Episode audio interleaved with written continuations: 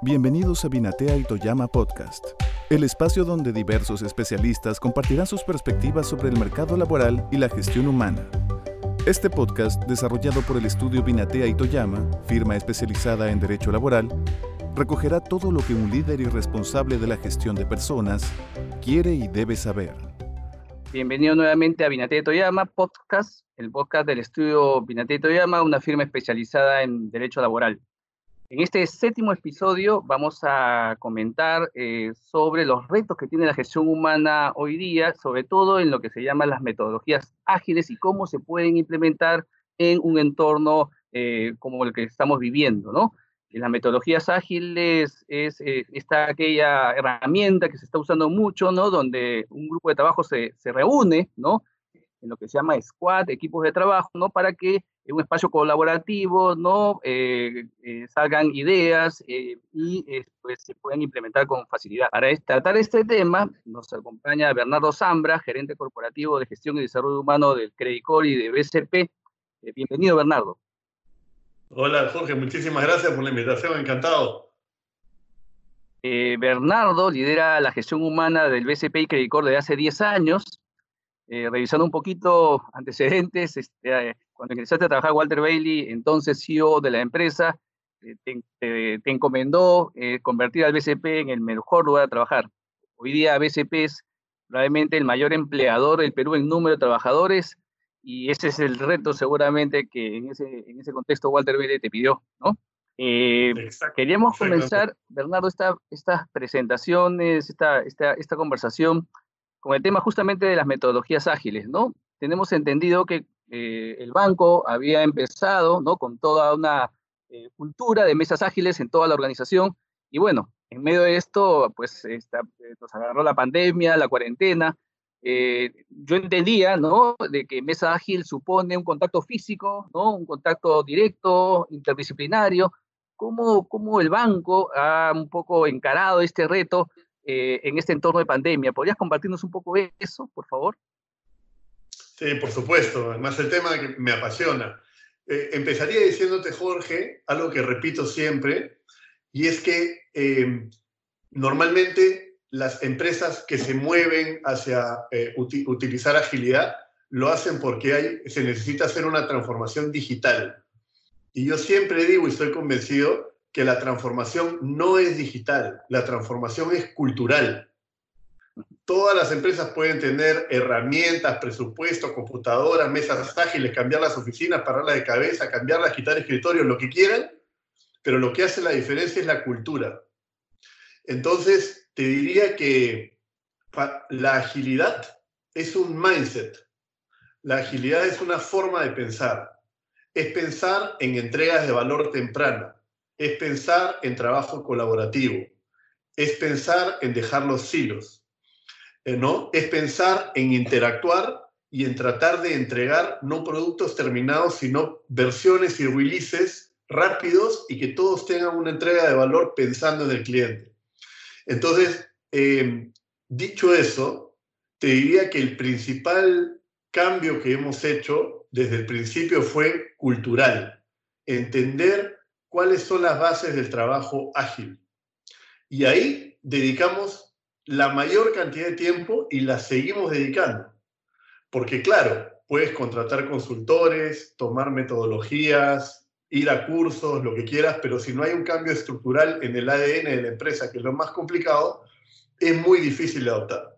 Ahora, habiendo dicho eso, eh, junto a esa transformación cultural, hemos implementado eh, durante ya, estamos entrando al cuarto año, metodologías ágiles dentro de la organización en prácticamente eh, todas las unidades. ¿Por qué digo en prácticamente o en todas? Porque lo que hemos metido es el agile mindset, ¿no? Y de ahí, en muchas unidades, sí tenemos diferentes sabores de agilidad. Por ejemplo, el Scrum, por ejemplo, el Flow to Work, o el Canvas u otras metodologías que pueden haber y dependiendo el tipo de metodología, dependiendo en qué unidad la aplicas. Pero en toda la organización, la mentalidad ágil es la que ha eh, prevalecido y es sobre todo la que más luchamos por mantener. Y, Bernardo, eh, aterrizando un poquito en la implementación, ¿no? Porque claro, antes la metodología ágil en un espacio todos nos juntamos, discutimos, debatimos, pizarra, post-it, etcétera, y ahora eh, pues es trabajo remoto, todo virtual, cada uno de su lado, eh, se ha potenciado, eh, se ha reducido, ¿Cómo, ¿cómo, se han adecuado? Porque me imagino que no es tan fácil, ¿no? Sí, esa es una muy buena pregunta, Jorge, porque en el mundo de la agilidad se ha roto lo que creo que es el paradigma o ha sido el paradigma más eh, grande, ¿no? Y es que la agilidad se practica todos sentados en un mismo lugar, eh, intercambiando eh, información y, y, trabajando en los proyectos. De hecho, me acuerdo cuando fui a visitar, en una de las primeras visitas que hicimos para ver agilidad en el mundo, eh, y yo entrevistaba a varios de los colaboradores que trabajaban en estas empresas grandes y una de las cosas que me decían es, la agilidad tiene muchas cosas buenas, pero si hay algo que nos ha quitado, ha sido el flex time, porque ahora tenemos que estar de sol a sol, sentados en una mesa, todos juntos. Y ese es el gran paradigma. Y de un día para otro, el COVID demostró que se podía hacer agilidad remotamente. Por supuesto, había que hacer un cambio, pero te diría que ha sido muchísimo menos dramático de lo que pensábamos. Otra vez, porque el Agile Mindset, la cultura, ya estaba implementada. Entonces, eh, ese gran paradigma que se ha roto, y hoy día, de hecho, decimos, no quisiéramos regresar a como estábamos antes, todos sentados en una mesa por varias razones, ¿no? Porque no es tan eficiente en tiempos, en conversaciones, en demás. Lo que estamos encontrando es un nuevo equilibrio, ¿no? Y lo que hicimos, te diría que ha sido eh, para poder llevar la agilidad en remoto exitosamente, y yo no digo que sea exitoso, sino los que están trabajando en agilidad, sobre todo en Scrum, en mesas ágiles, te diría que va por tres niveles, ¿no? El primero es que ya estábamos con la, con la cultura de, muy internalizada de agilidad.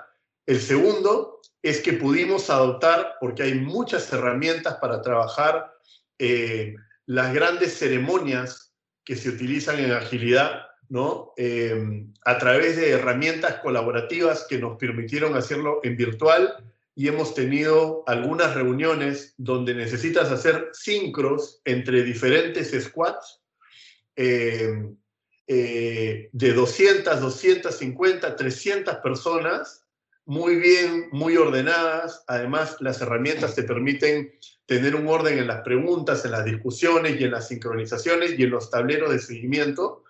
Y la, y la tercera cosa que creo que nos ha funcionado bien y nos dimos cuenta del camino es que los coaches de agilidad, porque tenemos un gran número de agile coaches internos, se pusieron en un modo de soporte mucho más eh, agresivo eh, con todos los líderes a cargo de la agilidad de la organización. Porque la forma de liderar en remoto sí necesitaba ser eh, transformada, ¿no? Y la ayuda de los coaches ágiles a utilizar estas nuevas herramientas, a establecer las ceremonias y la cadencia de todas las reuniones diarias, eh, fue otro de los factores que nos han ayudado muchísimo. De hecho, hoy día te diría que ya no nos imaginamos de ninguna manera eh, el status quo anterior, sino una mezcla entre hay muchas ceremonias que sí tenemos que llevar presenciales, pero un trabajo remoto eh, bastante agresivo también una suerte de mix entre mesa eh, mesas ágiles virtuales y presenciales, digamos. Exactamente. Ah. Ok, ok, Bernardo. Eh, pasando a otro tema, quería preguntarte algo que siempre tus colegas de gestión humana escucho de ellos, ¿no? Como una de las principales preocupaciones, ¿no? Que es cómo lograr que mi jefe, el gerente general o el directorio o el dueño, ¿no? Eh, pueda este, acoger mis ideas, ¿no? La típica es, ¿Y eso cómo se traduce en eficiencia, en producción, en cash, ¿no? Ya está muy de moda el tema de cash, la plata, ¿no? Entonces, este, tú le propones una cultura, una capacitación, un plan, una medición de clima, y claro, el financiero o el gerente general que suele tener un perfil financiero, pues eh, no, no, te suele preguntar y te suele pedir, digamos, alguna métrica, algún resultado, algún nivel de eficiencia que impacte económicamente en la organización, ¿no?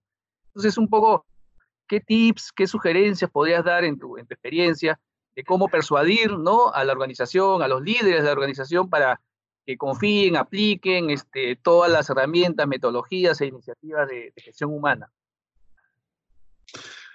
Eh, Jorge, te diría que tengo una opinión bien particular al respecto. Eh, eso que has dicho tú, efectivamente es una, es una frase que se repite mucho en los gerentes de gestión humana y yo siempre lo califico como un lamento. ¿ya? Es un lamento en el que yo particularmente no me sumo. ¿Por qué? Porque yo estoy convencido que cuando no te escuchan es porque no estás hablando y conectando con el negocio. Uno de los principales errores que les pasa a gestión humana es cuando nos miramos el ombligo, cuando las soluciones que queremos llevar, proponer y sacar adelante son soluciones buenas para recursos humanos, pensadas desde recursos humanos, no pensadas para la organización y conectadas con el negocio.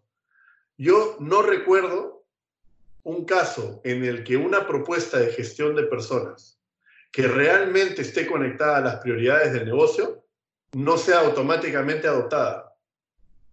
Entonces creo que cuando nos pasa es porque nosotros no conectamos con la realidad del negocio, sus prioridades y lo que hay que hacer. Ni siquiera digo del negocio, de la empresa. No quiero decir el negocio, quiero decir la empresa.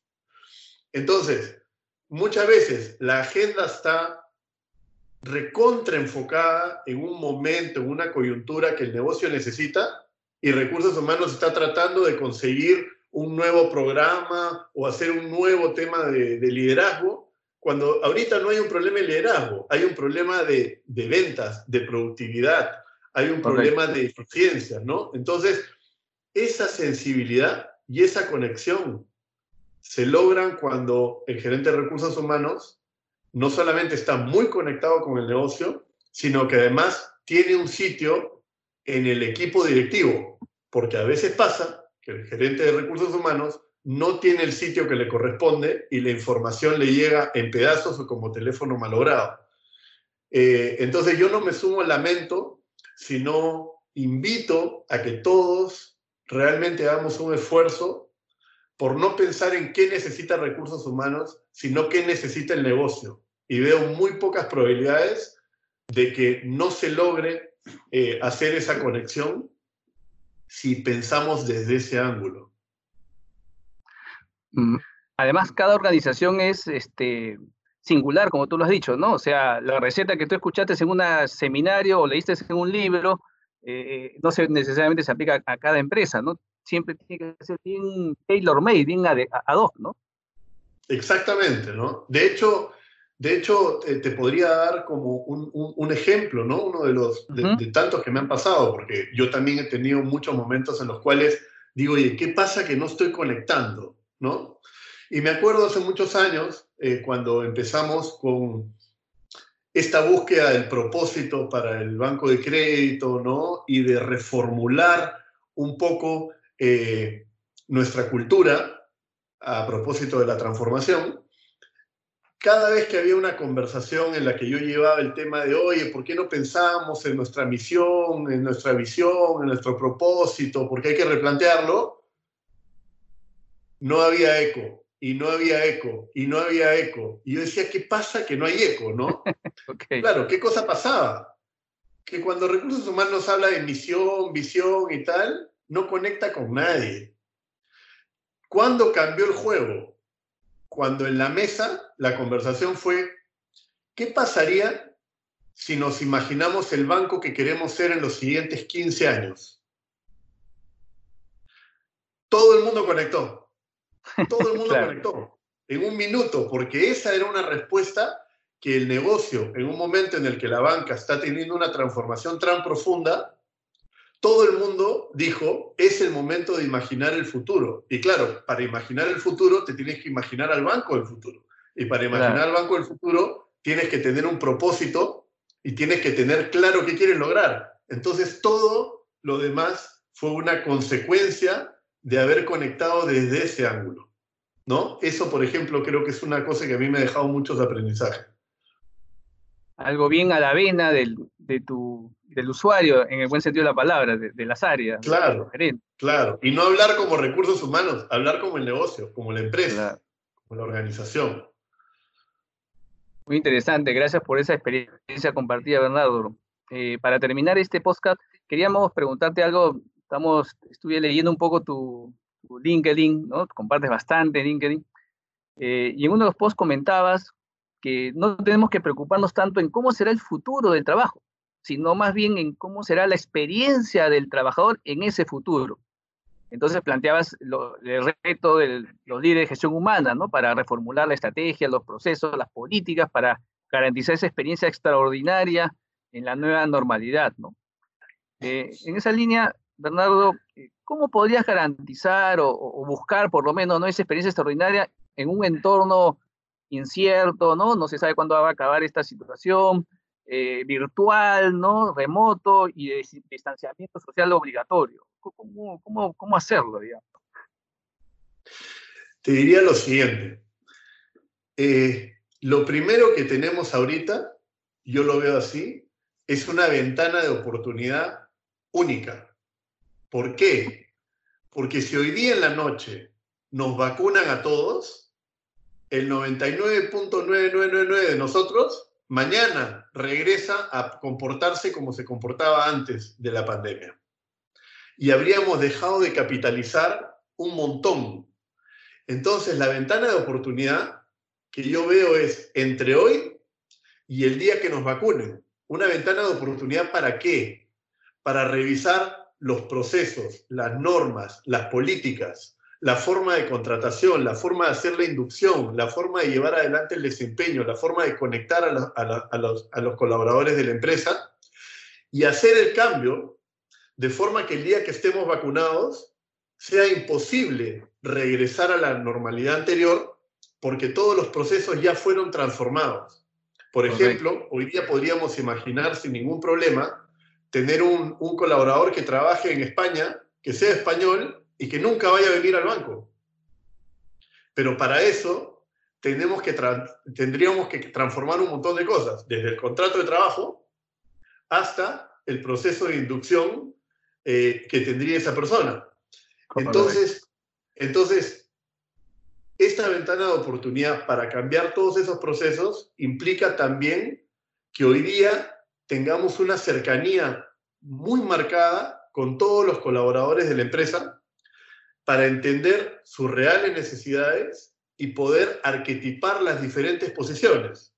Porque yo creo que vamos a tener los que son full remoto, con visitas esporádicas, vamos a tener los que van a ser mixtos o híbridos, y algunas posiciones presenciales, pero encima de eso hay una complejidad que es las particularidades que cada persona tiene en su casa. Hay personas que no quieren trabajar en su casa porque no tienen el espacio, porque hay mucha bulla, por lo que sea, a pesar de que su función podría ser sumamente remota, o personas en otros casos.